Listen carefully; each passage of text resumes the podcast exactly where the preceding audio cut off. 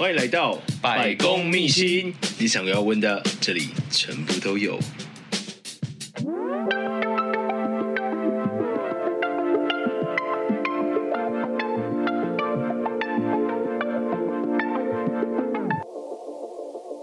大家好，欢迎来到百公秘辛，我是节目主持人失礼先生。今天我们邀请到我们来宾是一位非常可爱的男生，不要偷笑。我跟大家介绍一下，这位是 J。你好，我是 J。耶，这个是呃做什么样类型的工作的？严格讲起来，我是跟酒类所有相关事物都有稍微的接触接触这样。比如说酒店吗？啊、呃，会会喝，真的没去过，好像不是喝酒，没去过。OK，对，酒类所有相关的意思是指说，呃，泛指就是说从制酒，就是酒类的制作，然后到酒类的销售，然后到。呃，像是服务业这中间有所谓的酒吧的行业，对，嗯、哼哼然后也有到教育事业相关，比如说是酒水相关知识的教学。哦，所以说都会在山下吗？山下制酒的部分，三下制酒的。OK，哎，我觉得这不错，这以后可以成为公司行号的一个名字。OK，哎，我记得好像有人用过了，真的三下制酒有人用过的。对，你在做就是这个酒类行是从什么时候开始做的？哇，这真的是一个大灾问哎。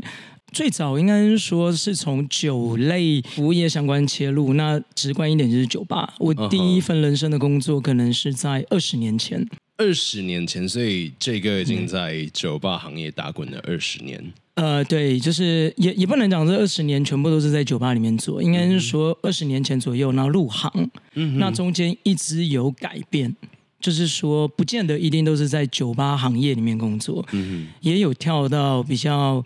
嗯，不一样的是在饭店领域里面工作。饭店，对对对，也是一个契机，就是因为呃，饭店是由两个东西构成嘛，一个是餐饮部，嗯、那一个是房房间的部分，房务部。对，可能刚好是我本身都一直是跟餐饮相关行业在工作中，所以就呃有一个因缘机会，然后就进入到了饭店，然后从此可能在过去的人生里面有一段长达十多年的时间是在饭店里面工作。这样。这个东西跟你本身所学是有相关的吗？呃，倒是没有，倒是没有。你是念？我，我是念法语的，完全没有任何关系。要不要秀两句法语来？嗯，哦，那已经是二十年前的事情了。没有啊、呃，对，的确是，呃，可以跟大家好，就是公务的那部分。这是什么意思？叫 How are you？How are you？OK，对，对，I'm fine，Thank you。对，你说硬是要说跟法语这个本身所学有关系，可能真的是跟葡萄酒啦。葡萄酒，葡萄酒，对，的确是因为，嗯、呃，在那样的环境之下，然后包含到有一些机会去了法国之后，那在那里有感受到一些有关于喝酒文化。嗯哼，那因为法国的喝酒文化最直观就是葡萄酒嘛。对，所以也的确是因为借由的这个关系，然后又喜欢上葡萄酒这样。所以呃，在那时候让你开始接触或者是对酒这个东西产生兴趣，我这样讲是对的吗？呃，对，其中一个部分啊，那最主要还是因为我的人生比较跳痛一点，就是在求求求学的过程中，有一段时间其实我没念书，就以前书读的比较不好一点，OK，然后中间有一段时间没有念书，对，keep 头，对，然后在在在这个求学压力下面，其实那时候因为为了找工作嘛，在那个年代刚好又是呃比较有机会都是做服务业，所以就是因为没有念书，然后去进入到酒吧行业。那所以一开始是出于一个 chance。那酒类工作的发展，因为大部分大家知道，可能就是酒吧是，然后可能就是呃 bartender 是，或者是 bartender，对 bartender 八三次，对，呃，的确是哈，我在台湾的确是因为早期的时候，你跟酒类相关的工作，大概都是在做呃销售，那或者制作，那就是我们说的 bartender。以前二十年前可能买酒也没那么方便。讲老实话，就是所谓的这种零售 retail 会十年前的买酒的那种大概是什么样的状况？呃，可能要去特定的零售店家，然后或者是所谓以前的烟酒专卖店。因为现在蛮方便的，现在就是可能你走出去，光是便利商店你就买得到酒。对对对。那二十年前的时候，选择性没那么高。嗯哼哼，选择性没那么高。你们我回到大概一九九九七九八的时候。那个年代大概就是 Seven Eleven 便利商店，他会卖酒，但他的酒品其实呃都是一些简单的公卖局的东西，然后或者是一些洋酒进口。但公卖局的东西大概会是像什么？台啤、高粱。呃，高粱会有，会有.会有，会有，都很简单。它它比较不会有这么多的产品让你去做选择，包含到、呃、红标米酒。呃，如果是以啤酒来讲，我印象非常深刻，大概都是一些大牌子，嗯哼，比如像是美国的 Corona，呃，Corona 会有对，然后像是美国的一些 Budweiser，就是百威，嗯哼，那或者是像是荷兰的 Heineken。嗯哼，对，那大概就是这些。然后日本的话，大概就是 Kirin、Asahi 这一类的。OK，一直到大概差不多二零一零年，我印象中深刻一点，百花齐放，就是等于说各个国家的商品都有进到台湾，所以在便利商店可以很轻易的买到各个国家的产品，可以感觉到是说消费者普及决定一切，因为有这个市场，所以我相信店家他们才愿意卖。那所以对呃工作者来讲，我觉得你会接触到酒，在那个年代大部分。应该都是从呃调酒业进去，所以说这个是从调酒师开始进入接触到酒类的这个行业。是的，对。那为什么后来会想要去山下制酒？哦，呃，很有趣，是因为我觉得做产品做了呃大半辈子啦，我发现都是我们一直在使用别人的产品。呃，比如说我们举一个例子好了，呃。调酒师他就跟厨师一样，他都是在调酒，不要讲制酒。我不停去选食材，对，然后放进我的锅子里。是没错。但有一天你会突然想说，有没有办法食材我自己来？呃，我能不能自己养牛这样子，就不用再去菜市场跟别人买切好的牛肉这样子。嗯哼，哼。那就是有了萌萌生这个想法，才会想说，那不然就我们做更多，就是往源头走，就是有没有办法自己去做酒类。比如说酿造酒或蒸馏酒这样子，那就在某一些契机下就发现说，哎，其实是可以尝试的去做这样子。要走进制酒这个呃行业或者是工作的时候，它需要哪些条件，或者是？不管是软体或硬体，哦，当然首先你要先有一个酒厂。OK，所以我们这个是有酒厂的。没有没有没有没有，没有啊，没有没有没有。制酒这门槛它其实蛮高的。以目前的台湾来讲的话，当然是有一些特别的机会，比如说像你可以采取合作的方式。呃，台湾我觉得最有趣的是现在在酒厂的蓬勃发展之下，其实台湾在地有非常多的小型酒厂。因为过去对你们来讲，酒厂可能很直观就是公卖局嘛。嗯，对。对，那其实台湾有很多在地的小酒厂，包含到他们早期都是做一些红露酒啊，或者是做一些红露酒是什么？红露酒，呃，那是台湾啊，难解释哎。其实我也很少喝红露酒了，可是红露酒就是早期我们比较。米酒类的东西，uh. 米酒类的东西就是各个地方他们呃用米去做的米酿的酒，对米米酿的酒，然后可能还有做蒸馏之类的，很多还包含到像是一些台制的高粱，因为台制的高粱跟可能呃在金门的高粱制法会稍微风味上会有一点不一样。嗯、那在台湾自己有自己的所谓的高粱，然后也有呃米酒米酒头，对，就是类似这种东西，就是都是米制相关的呃东西或者是一些谷物类。那这些小酒厂，他们其实面临到了所谓的世代革新，嗯哼，因为过去的市场跟现在的市场不一样，他们必须要找寻到生存的空间，所以很多小型的过去的酒厂，他们现在慢慢的都要年轻化，他们面临到问题就是世代交替，因为可能小酒厂的经营都是爸爸辈，呃，爸爸过去都是用一些他们传统的制法。但是，一直到年轻人可能有下一代，然后看大部分的年轻人愿不愿回家接这个产业这样子。那所以刚好我看到的就有一些他们家里面本来就是有在做酒类相关的这些事物，然后新一代的年轻人他们有很多的想法，包含到像现在流行的琴酒啊或伏特加啊、嗯、这一类的洋酒。嗯，那年轻人有一些新的想法跟一些新的科学的制法。回到家里面去接这个产业。你说技术的革新这件事情，嗯、传统的酿造技术跟现代是比较多人喜欢的，它的制法的有什么不一样的地方？呃，传统的制酒这一块我没有办法说太多，原因是因为我并没有研究那一块。嗯、那但但大部分是可以说的是，嗯、呃，台湾的酒，我们就举一个最经典的类型，就是米酒的蒸馏酒。这一种是比较台湾在地的风味，你说有没有做洋酒？比如说做伏特加或者做琴酒这一类的东西，其实一直以来都有，公卖局都有做。至于说制酒的品质怎么样，我倒是觉得，呃，现在进步很多了。那差别在哪里？就是洋酒他们有一些相关的法规啦，比如说像我，呃，我本身是做琴酒的，嗯哼，琴酒相关法规很简单，它其实就是我们在制作的过程中，我们希望我们的酒的原物料可以干净一点。就是说，在制造过程中，尽量不要体现出原本的呃原物料的味道。比如说，我是用用甘蔗蔗糖去做发酵，然后就做蒸馏酒，或者说我是用麦子，那做出来的风味，呃，只要是够干净，你理论上是喝不出来它是用用什么原物料做的。这，这好奇怪哦，就是跟我想的不太一样。比如说，我今天我自制，就是说我要做梅酒。是，我要酿梅子。对，其实我要就是去采收那个我们我们自己生产自己种的梅子下来之后，然后洗干净，然后放进瓮里面，是，然后让它发酵。是是是，那出来它就会有梅子的味道。对对，那为什么会说在做琴酒反而是你不希望有原物料的味道？嗯，因为琴酒它是香料酒。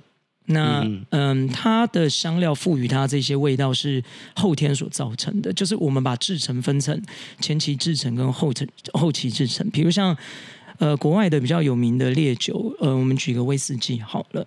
威士忌它的特色是，呃，我们用比较少一点的蒸馏次数去保留它的原物料的香气。是相反过来，在天平上的另外一个极端是伏特加。伏特加在制造的过程中，我们就是不管你用什么原物料。但是我们希望让它经过很多重的蒸馏，还有包含到它后面可能有一些过滤的方式，去制造出一个让你喝不出来它的原物料是什么的东西。这好像天平的两端，就是、对，它是两端。那呃，因为国际的伏特加的概念就是说，你把所有的酒拿去做蒸馏，然后蒸馏到九十六点三以上的酒精浓度，那它里面的含水量非常少，那里面的乙醇含量非常高。百分之九十六点三以上都是酒精，酒精都是乙醇，对，其实都可以拿来消毒的。可以的，可以的。那那那就代表说，它里面在这一个少数的呃水分里面所能含量的所谓的香气就比较少。这样的状况之下，对饮用者来讲，他们追求的就是一个很纯粹、干净的酒精的感受。那呃，威士忌不一样，威士忌可能就是经过两次或三次的蒸馏，那酒精浓度大概是控制在七十度到七十五度左右，然后进到橡木桶里面去熟成，那出来的话，它的味道就保有着比较多的水分。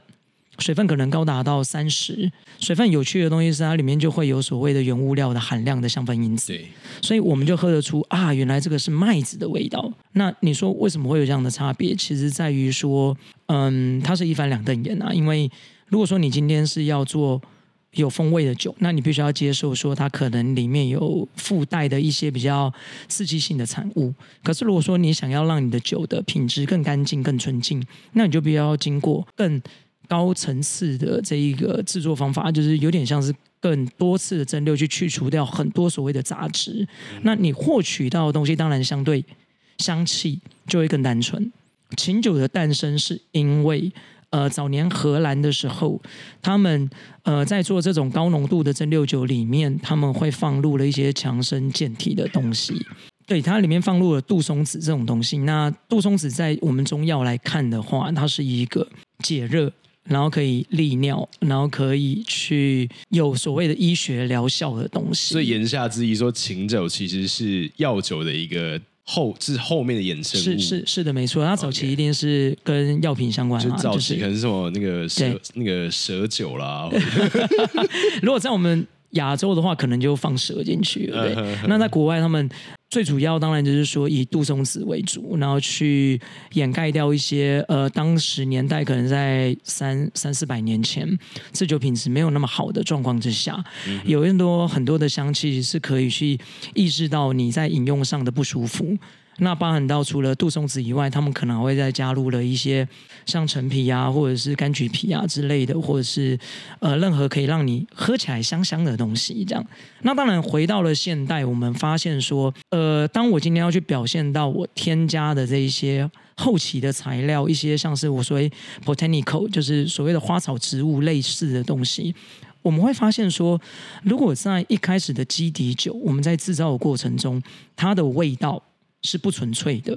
那制造起来的时候，可控的变因会很大。比如说我的呃我的琴酒使用的是呃小麦做的，所以我想要保留下小麦本身的一些特色跟香气。当然你可以这样讲啦，但是呃相对于对我来讲的话，或对呃早期来讲的时候，他们会觉得说那个香气是有点难以控制的。嗯哼。我们与其不如说要去考虑到这么多，我们不如把酒先蒸到完全没有风味，然后我后面再经过一些后期的操作，包含到可能是呃蒸馏过程中使用香包，或者是诶丢到液体里面去做泡制，再去蒸馏出来萃取到我想要的添加的风味会比较简单一点。在威士忌这一块，嗯，他们会讲说说在什么年份、什么酒厂，然后他们的每每一年年的风味会不一样，等于说，因为他们保留很大量的原始的一个风味，是没错。那如果说以琴酒来讲，它就是我完全断除了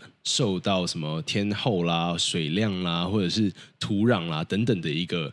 呃，变音我去控制，在我只要后天去做完全一样的制程的时候，它的每一瓶酒的味道会非常接近。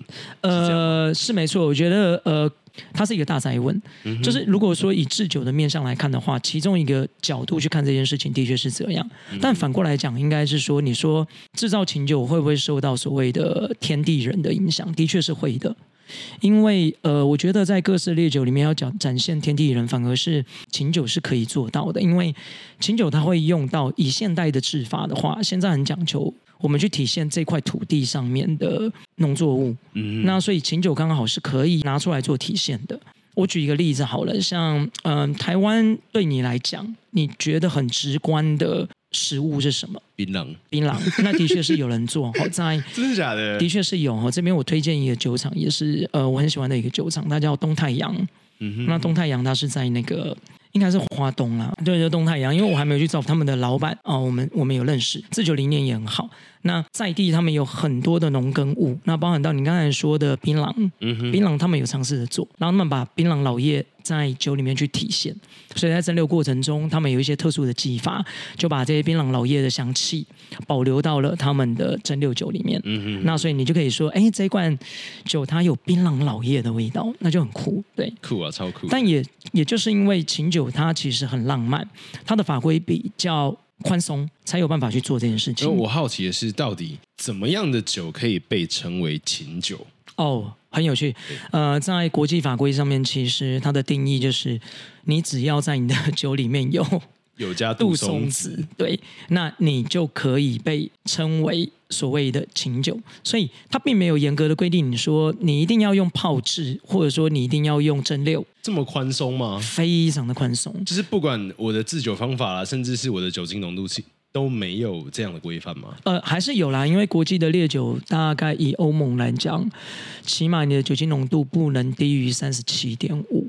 嗯哼，所谓的三十七点五，这样这是一个最简单的标准，对对，烟酒标准。那对，对，所以它才会有现在百花齐放的样子。因为早年的琴酒其实最主要的香气都是杜松子，台湾会买到的琴酒早期都是 London Dry Gin。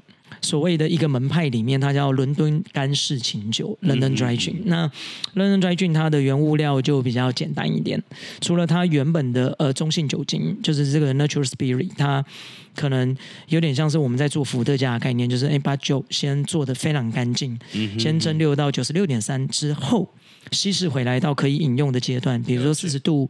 五十度，那在这样的状况下，我们再去经过香氛，比如说像是加入了柑橘皮，加入了这个杜松子，然后不管是用泡的，或者是用蒸馏的，然后就是把这些香气进到我的这个中性烈酒里面，让它变成是这样的香水的香气形态。嗯、那现在会百花齐放，是因为大家都发现说，好像年轻人没有那么喜欢杜松子的味道，所以。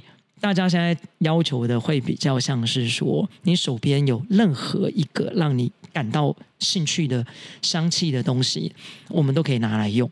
那我们把杜松子的味道降到稍微低一点，年轻人比较能够接受的范围。所以你说很多的琴酒是不是喝不出杜松子的味道？哎，也的确是因为不容易体现出来，但是它可能有更多的柑橘的香气啊，更多的花香啊，更多的你能想象到的各类味道都有。对，像我个人是很喜欢杜松子的味道，所以在我的酒里面的体现感受，我觉得杜松子一定要存在，我一定会想尽办法让你感受到杜松子的味道。那如果你饮用了我的酒款，然后比如说你说，哎，其实我喝不出杜松子的味道，那我会觉得有一点难过，需要再改进的地方，这样对 对。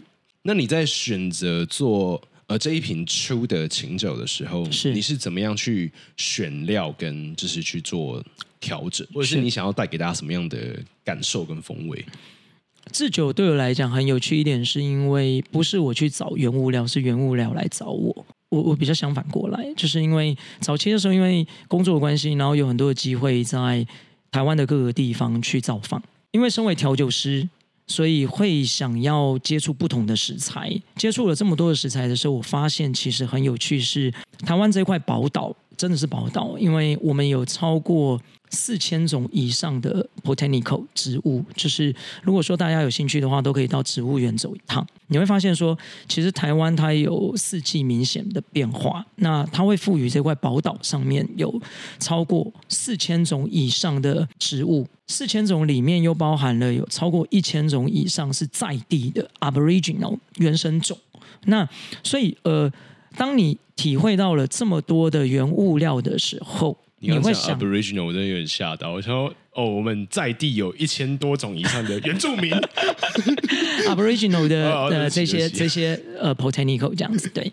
然后那所以就等于说，每一种独特的味道，它其实都是你可以拿来运用在不管是最源头的制酒，或者是比较到了中下游的调酒。那都可以拿来做呃发挥。有趣的东西就是说，我刚才有说永物来找找我，不是我去找永物聊，就等于说是因为在过去的十来年的期间里面，台湾的各个地方的造访，那我觉得接触到这些食材，那有一天就突发奇想，说我可不可以把这些食材来做一个结合？对我来讲，就等于是去找寻到了。呃，手边可以运用的任何的资源，呃，怎么样去选择出自己喜欢的东西？我觉得这个是很主观的。那我喜欢甜味，所以我在选择食材上面，大部分都会比较体现在所谓的水果香气，所以我的酒造成出来的风味会比较走甜类的香气。有哪些甜味的香气？呃，包含到台湾，呃，我觉得中部最美的百香果，百香果，我们使用的百在地百香果是不是台农？因为我们使用的是东势，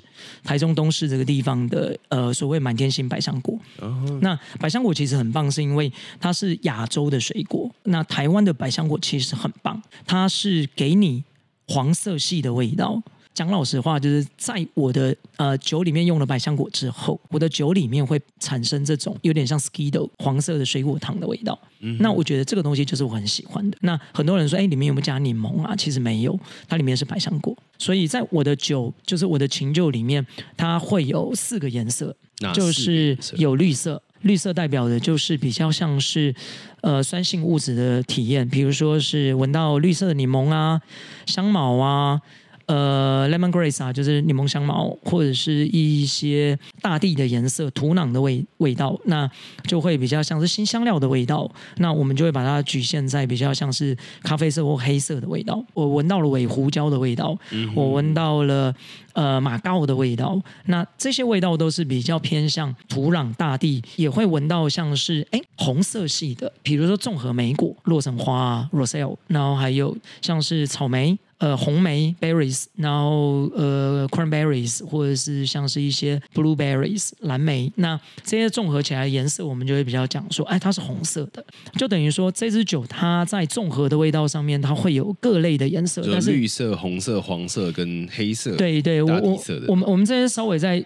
确立一下，就是说酒本身是没有颜色的，它不是经过像木桶熟成的酒，它是蒸馏酒，所以它出来是 transparent，它就整个颜色是透明无色的。确实，它是款琴酒，而且它是透明无色的。对对对，对，对。那我们刚刚讲这些颜色是全部是在形容它本身香气起来，对香气的味道。对对对对对，就是你呃，其实我觉得这是一个很有趣的体验。呃，我觉得各位听众朋友都可以试看看啦，其实任何的酒款都一样，你可以。呃找个你喜欢的音乐，轻轻松松的播放，然后你把你家的灯光调到你喜欢的灯光，然后你就是让自己放空，然后倒一杯酒，你喜欢的酒款，然后轻松的去喝，不要有任何的压力，然后闭上你的眼睛去去感受。那我相信，呃，在你的脑海中，对你所饮用的这个酒，它其实都有一个画面的存在。嗯、那这个画面有可能是，嗯、呃，记忆中存有着一段回忆，或者是颜色。那你慢慢去做。呃，这样的颜色的导向，那我觉得这就是一个自我训练，很简单轻松的自我训练。那以后大家出来再聊类似同样的东西的时候，它就有共同的语言可以去使用。比如说，哎，我觉得这一款。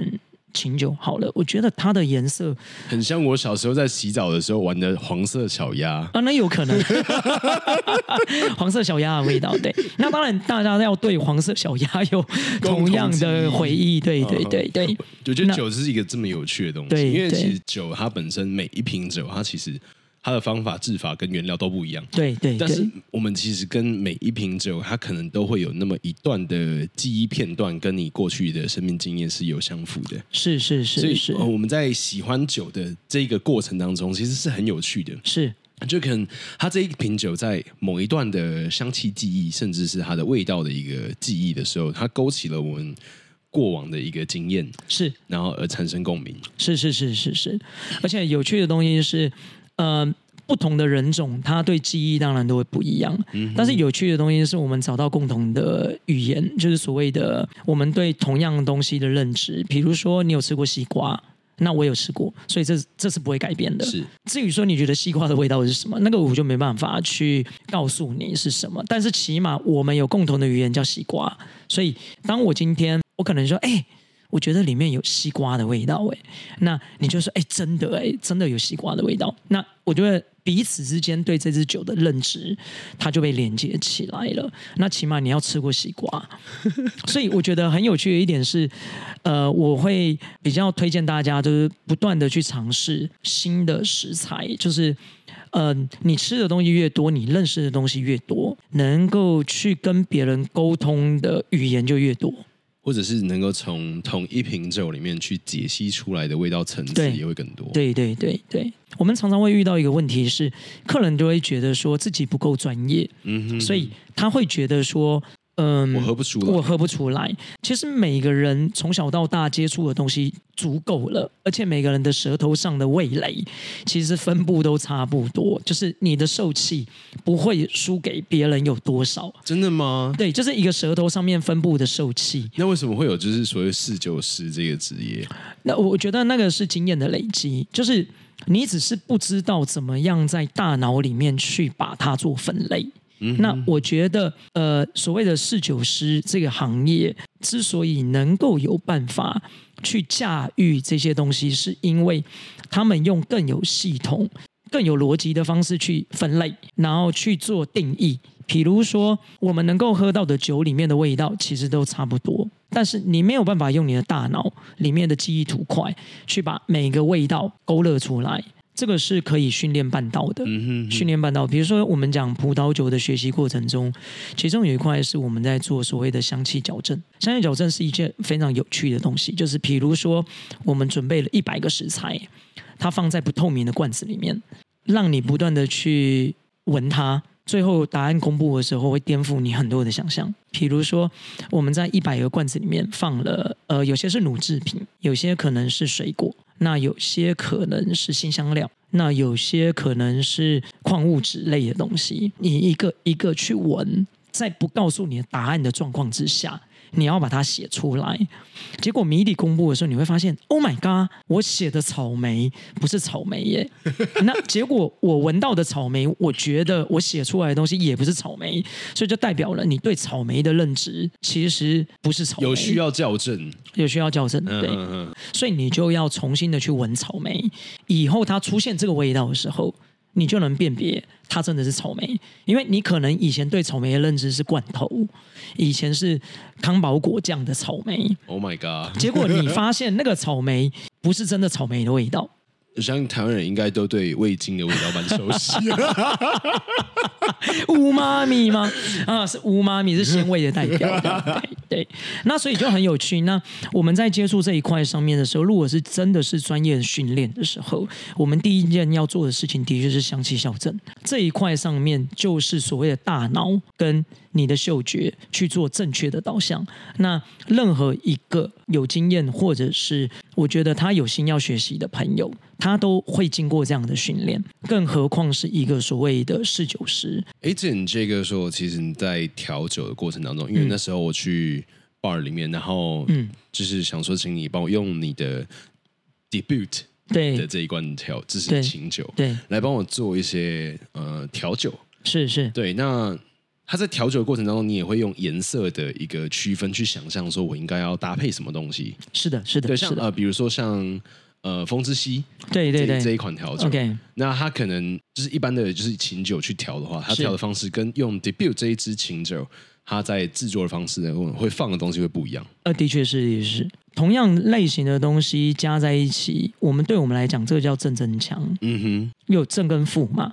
比如说，我把同样是绿色的味道结合在一起，一加一。等于二，或者是大于二，或小于二，这都是我们必须要去考量到的。那对我来讲，我我觉得如果一加一等于二是一个非常，我自己觉得是一个非常不有趣的做法。嗯，就是我会觉得有点浪费。比如说，我们把草莓加樱桃，那出来的味道，比如说都是草莓的味道，那我就觉得，啊，那没有意思。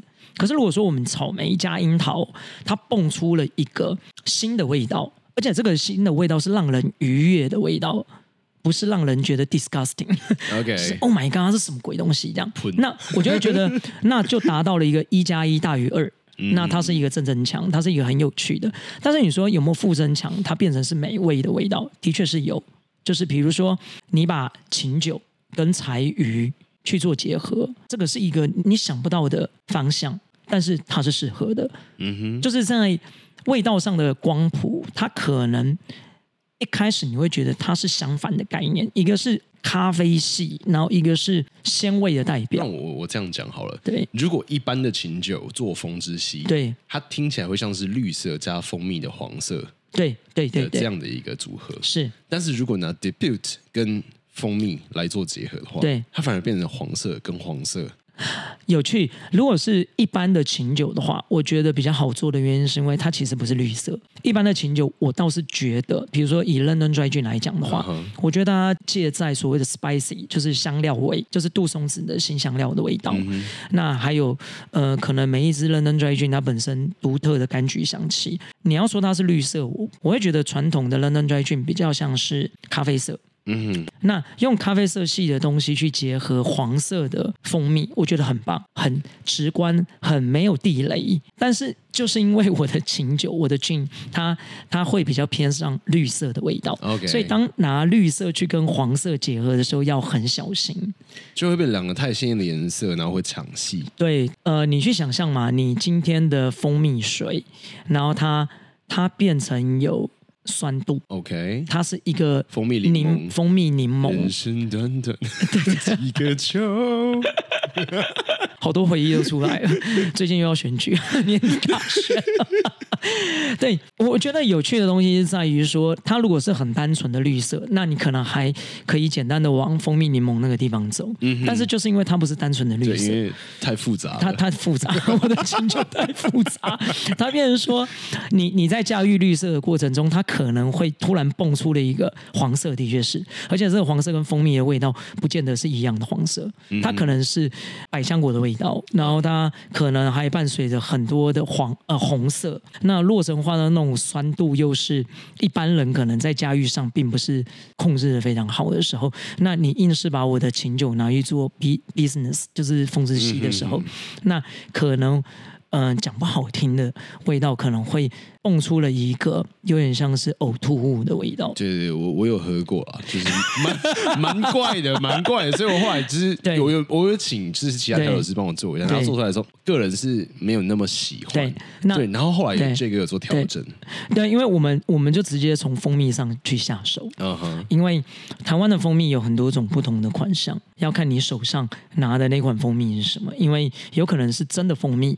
那也有可能是龙眼蜜，龙眼蜜，对，那也有可能是花蜜，嗯哼，对，它它有各种类型不同的蜂蜜，所以那时候你看我在吧台里面忙，其实做一杯调酒其实速度很快，那大概就是三分钟左右，嗯，但我们在处理那个蜂蜜上面，可能就花了超过十分钟的时间，在做那个所谓的蜂蜜值的调和液这样子。调调酒它其实，在台湾里面还是有一块非常需要去。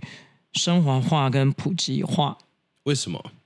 它总不能是一个金字塔或者是一个象牙塔里面的东西吧？你要去想，台湾的历史很短，对，但我们之所以可以这么的走在亚洲的调酒文化的前端，那是因为台湾它是一个可以接受新事物、抵抗能力非常弱。弱的国家，那应该是我们不排外，对，我们不排外，这是我们的优势。我觉得，不然讲老实话，嗯，我们的调酒历史非常的短，对，就是没有超过四十年的文化。对我来讲啦，因为呃，从国民政府到台湾。我们跳过这段台湾历史，从解严之后开始讲，然后到 对，然后解严，然后到到到陈水扁时代的时候，他开放所谓的这个公卖局。嗯哼，那你不你没有发现到从两千年之后，其实呃，这个关系到我很直观，就是说可不可以做酒这件事情，因为以前制酒是国家的权利嘛。对。呃，国家它垄断了所有的这个烟酒制造，所以你你所谓制造的酒都是私酿酒。嗯哼。那在这样的状况之下，其实开放了之后，短短的你看，短短的不到二十年的时间，我们有这么多在地的酒款诞生。嗯、那这个东西还只是我们在讲，是回到源头，就是酒本身的这一个制造。可是往下游去看。就是调酒师们，他们拿着这样的原物料，他们去做各种有创意的发挥。这个在台湾其实也不过就是四十年的历史啦。嗯哼哼。因为早期对你来讲，一九七零年代。可能我不知道出生了没有，七零年代、八零年代，no, 对，那 那个年代所谓的酒吧的文化，可能是比较美式，可能比较所谓的饮酒文化，就是 OK，我们的调酒概念都是一些很简单的经典调酒，然后可能都是一些所谓的嗯。一加一啊，或者啤酒的贩卖啊，呃，开瓶的直观啊，这样子。你说一加一是指 highball 吗？对对，类似，uh huh. 对对，就是比如说一个 basic 的 spirit，然后加一个 chaser，对。一直到了哎，可能九零年代，然后哎，台湾人尝试着使用了新鲜的水果，然后呃，我们去玩很多的创意调酒，然后去酒吧慢慢变成是一种我去品尝风味，而不是去买醉。这个东西其实跳得非常快。但是大家会面临到一件事情，就是其实它还是一个小众，就是你除了在酒吧里面喝喝到调酒以外，你回到了家里面，调酒其实离你很远。嗯哼哼，你懂我的意思吗？就是难道我要去 Seven Eleven 买冰火？对，然后才有办法喝到调酒吗？鄙视在讲冰火，没有鄙视，没有鄙视，就是你要先省钱，走进酒吧里面又。不知道要怎么样去跟 bartender 讲，然后不能让人家知道说，哦，我们其实不懂酒，我，我们不懂酒，然后，呃，我手上就是四百块，然后就是我要选一杯调酒来喝，然后又很怕踩到雷，嗯嗯嗯，然后选了一杯 a n i g r o n i 然后喝了之后发现，哦，it tastes like shit，这样，就是要怎么那么苦啊，然后怎么那么。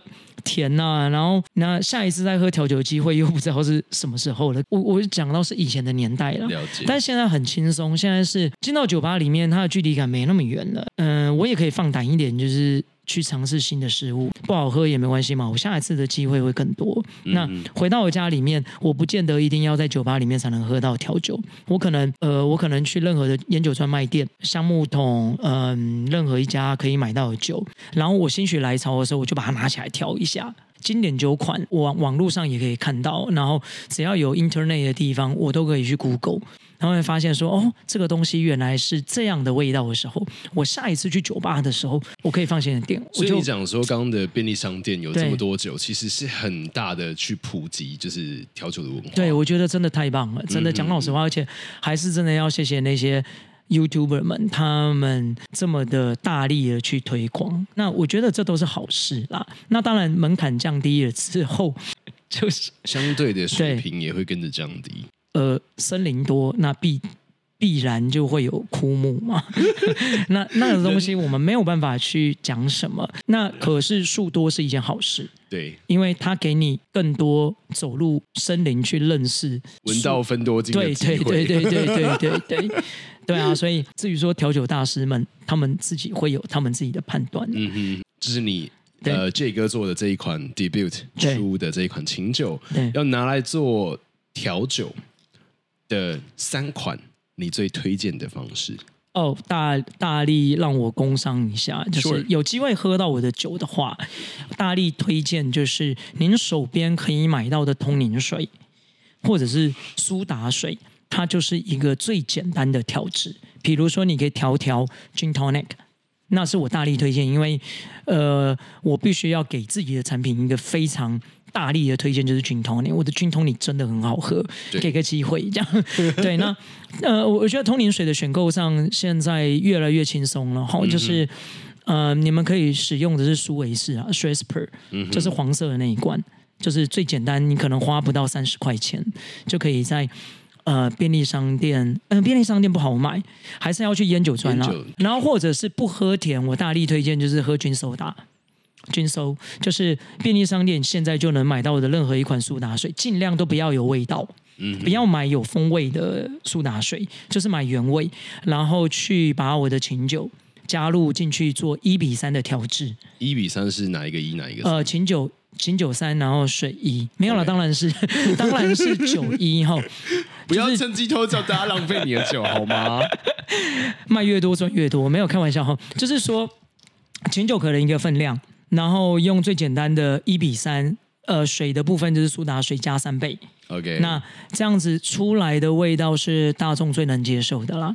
就是因为它借由就是这个解析，然后让它原本这一瓶酒里面的层次去慢慢的去把它分层出来。因为我的酒做菌苏打的话，很容易可以喝到绿色系的味道。嗯哼，就是可能像柠檬、香茅，那这种东西在我酒里面都没有。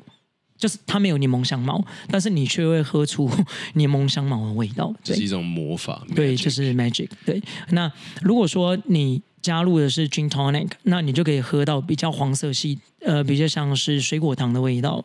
对，那另外就是你可以直接 on the rocks 加冰块。嗯、那加冰块的话，很直观，就是可以喝到 spicy 的味道，喝到凉凉的薄荷味，可以喝到。